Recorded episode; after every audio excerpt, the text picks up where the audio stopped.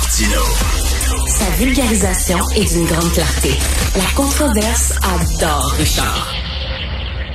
C'est comme ça. Alors, euh, vous savez que bon, il y a des Pères Noël un peu partout hein, dans les centres commerciaux, mais c'est pas le même. Non, non, c'est pas, pas le même. Il y en a plusieurs. Alors, il y a des gens qui disent, ben c'est facile de devenir Père Noël si tu veux faire ça dans le temps des fêtes. Là, ils te donnent un costume, une barbe, une fausse bédaine, puis tu t'en vas là-bas. Non, non, non, faut suivre des cours. Hein? Oui, oui, il y a une école pour apprendre à être Père Noël. Louis-Philippe Messier, euh, euh, qui patrouille la ville à la recherche d'histoires toutes plus croustillantes les unes que les autres, journaliste urbain au Journal de Montréal il est allé à l'école du Père Noël. Salut Louis-Philippe. Bonjour Richard. Euh, écoute, c'est une école de Père Noël. C'est quoi? C'est combien d'heures de cours pour devenir Père Noël? Ben écoute, il y a plusieurs petites vidéos que les gens doivent écouter, c'est-à-dire qu'il y a des, devoirs, de l'étude à faire à la maison. Euh, c'est une journée entière sur place pour les tout nouveaux. Et euh, ceux qui ont de l'expérience arrivent pendant l'après-midi et euh, parle avec les petits nouveaux. Donc la, matinée est intégralement consacrée aux, euh, aux recrues qui ont souvent, c'est souvent déjà dans la soixantaine. Écoute, je l'ai souvent dit, là, mon père a été Père Noël pendant de nombreuses années. Il était membre de l'Association des Pères Noël du Québec. Je ne sais pas si ça existe encore. Est-ce que c'est eux autres qui chapeautent ces cours-là? C'est l'Agence des Pères Noël professionnels. OK, ça a changé. Québec. C'est la même compagnie depuis 1954, je crois. OK. Et c'est eux autres qui donnent des cours. OK, la première question. Euh, est-ce qu'on fait une sorte de filtrage? Là? Parce que bien sûr, la part des pédophiles, etc., est-ce qu'il y a des gens qui vont regarder un peu le, le passé de ces gens-là qui veulent être Père Noël? Il faut montrer patte blanche, euh, judiciairement parlant, bien sûr, avant d'être embauché. Euh, il y a aussi, bien sûr, des entrevues. Il faut s'assurer que les gens sont capables de s'exprimer convenablement puisqu'ils vont devoir parler avec des enfants. Euh, mais j'ai pas assisté à tout ce processus de sélection. Là. Moi, j'étais là avec les heureux élus qui, euh, qui arrivaient. Et dès le matin, ils commencent vraiment par le commencement. Là. Ils expliquent qui est le Père Noël, d'où vient ce personnage, pourquoi il est important, quelles sont les, caractéristiques à éviter pour bien l'incarner, euh, comment placer son bonnet sur sa tête. Comment s'habiller. Il y a un nombre assez impressionnant de détails dont il faut tenir compte pour bien jouer le, rôle. Et j'imagine avec euh, notre époque justement où euh, les, les, parents euh, sont un petit peu paranoïaques, peut-être avec raison. Là, est-ce que la façon de tenir l'enfant aussi, est-ce que l'enfant s'assoit encore sur les genoux du Père Noël comme dans le temps? À ce qu'on me dit, habituellement non mais ça peut arriver que des parents arrivent et déposent l'enfant sur les, genoux du Père Noël. En général, je pense que le Père Noël va pas dire non, non, euh, enlevez-le de là, mais habituellement, il y a une chaise juste à côté. OK. Euh, parce que c'est plus confortable aussi pour le, Père Noël de travailler quand on voit euh, des, centaines d'enfants les prendre l'un après l'autre sur ses genoux pour parler c'est plus facile de l'avoir devant les yeux avec euh, un peu de distance. Et il faut aussi, euh, tu sais, tu reçois des, presque des confessions. Les, les, les, enfants adorent le Père Noël et lui disent des choses des fois très intimes. Mon père, lorsqu'il était Père Noël dans les centres commerciaux, euh, ce qu'il entendait de jeunes enfants, c'est moi pour Noël, j'aimerais ça que mon père arrête de me battre. Euh, mhm. Qu'est-ce que tu fais, toi, comme, comme Père Noël? Tu réagis comment? J'imagine on, leur donne quelques trucs, justement, pour faire preuve d'empathie dans ces, dans ces situations-là. Oui, on parle de plusieurs dizaines de questions euh, que les enfants peuvent poser. Euh, des questions typiques avec des réponses typiques, mais aussi des cas plus difficiles. On apprend aussi beaucoup au Père Noël à ne pas se mêler d'un conflit s'il y en a un. Euh, une des recrues à côté de moi, c'est drôle, c'est un ancien chef de police des Laurentides, je vais pas le nommer, mais il a décidé pour sa retraite comme policier de devenir Père Noël. Et euh, lui, il fallait bien que la, que la patronne euh, Cathy Tremblay de l'agence lui dise là, tu n'es plus un policier. S'il y a une querelle, on ne s'en mêle pas, on n'essaie pas de. Le Père Noël ne doit pas essayer de jouer les arbitres. C'est un peu, on, on laisse ça au lutin. Donc, même si les parents sont très désagréables avec les enfants, ça ne doit pas être le travail du Père Noël professionnel d'essayer d'intervenir. C'est le travail un peu des lutins ou, des fois de la sécurité. Puis euh, l'enfant, mettons, là, tu sais, qui parle que ses parents euh, se chicanent, sont divorcés, s'entendent pas, etc. Euh, j'imagine que le Père Noël, il faut qu'il reste neutre là-dedans, il faut qu'il l'écoute, mais avec empathie, mais Lui, pas il est là pour... c'est ça, il est là pour apporter un peu du réconfort, dire des paroles encourageantes dire à l'enfant qu'il doit avoir euh, confiance, euh, aller parler à quelqu'un de confiance, ou, euh, et, toujours en restant neutre. Mais heureusement, c'est pas, c'est des choses qui arrivent, mais c'est relativement pas très fréquent que les, les enfants veulent surtout dire ce qu'ils veulent comme cadeau. Et, est-ce que le Père Noël aussi peut dire, ben tu sais, mettons le petit gars qui arrive puis qui veut un cadeau très très cher. Euh, est-ce que le Père Noël dit, ben tu sais, euh, euh, je sais pas, on n'en fabrique plus dans mon usine ou quelque chose comme ça, c'est pour baisser un peu les attentes de l'enfant. Qu'est-ce qu'on fait dans ce temps-là? Écoute, il y a une chose qui a changé depuis l'époque de ton père, Richard, c'est l'arrivée des tablettes électroniques.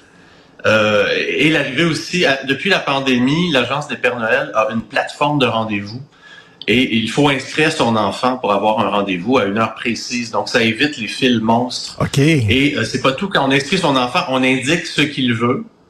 Euh, ses accomplissements de l'année, oh, ouais. son nom. Alors le Père Noël a devant les yeux le nom de l'enfant, son âge. Euh, ok, il y a ta minute là, il y a des informations. Fait que là, il peut dire, hey, t'étais bon en mm-hmm. mathématiques cette année. Le Père Noël est fier de toi.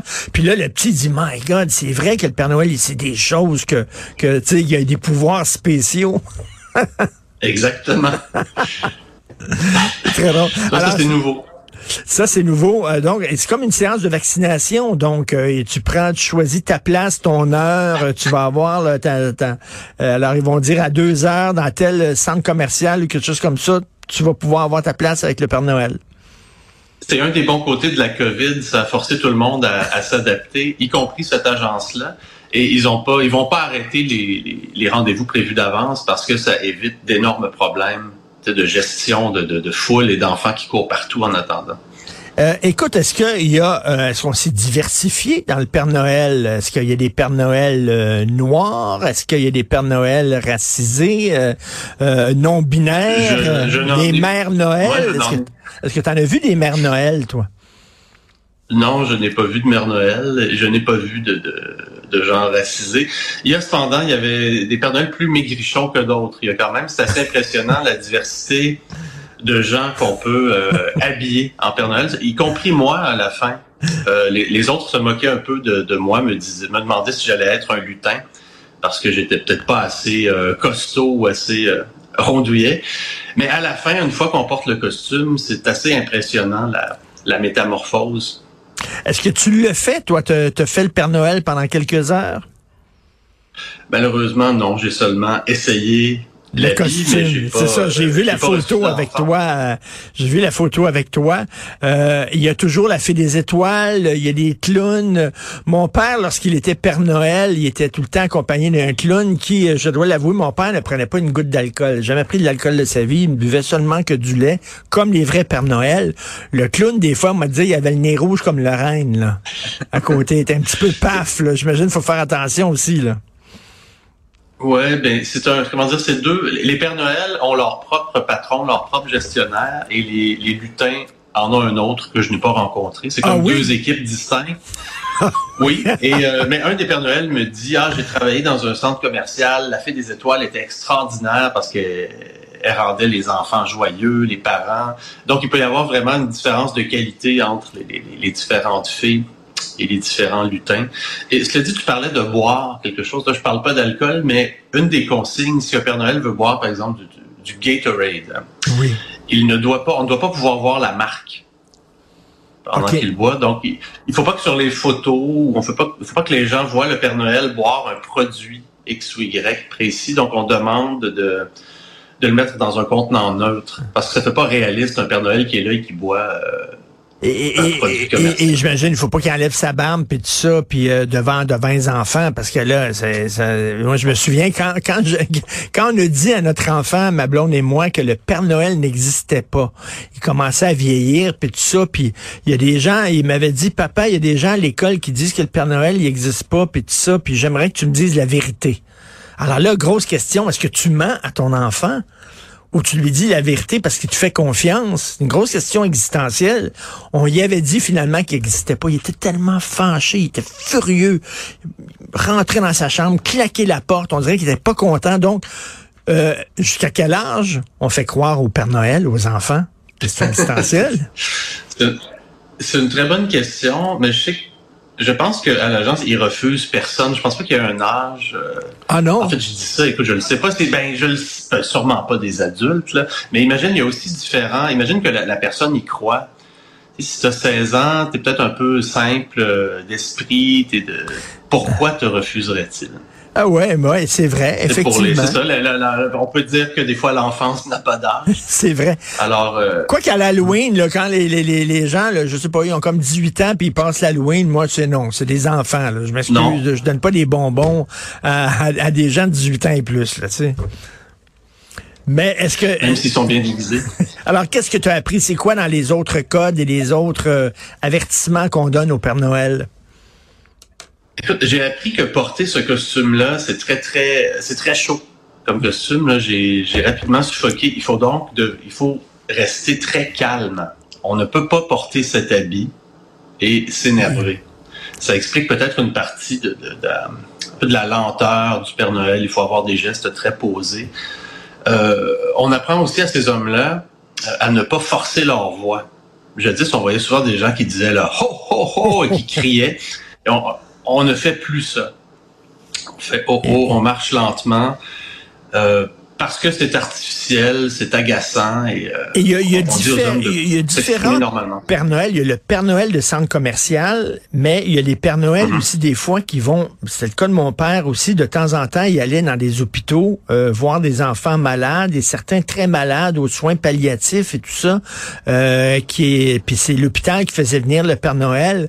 Ça, ça prend une habileté particulière. Là. Mon père revenait, là, puis je te dis, il avait le moton dans la gorge, là, puis il pleurait, puis tout ça parce que les enfants, là, euh, tu sais, euh, euh, j'aimerais comme cadeau que tu guérisses mon cancer, là. C'est pas évident à, entendre ça quand tu es un adulte. Vraiment pas. C'est ça. c'est un cas spécial. Je présume qu'ils envoient leur, Père Noël le plus émérite oui. pour ce genre de, mission. Ben merci. écoute, l'année prochaine, tiens, j'aimerais que tu fasses la fée des étoiles. Louis-Philippe, faut être ouvert. faut être ouvert, donc fais la fée des étoiles. Oui, tout est possible de nos jours, Richard. Louis-Philippe Messier, merci beaucoup. Salut. On peut lire ton texte dans le Journal de Montréal sur le site. Salut, bye.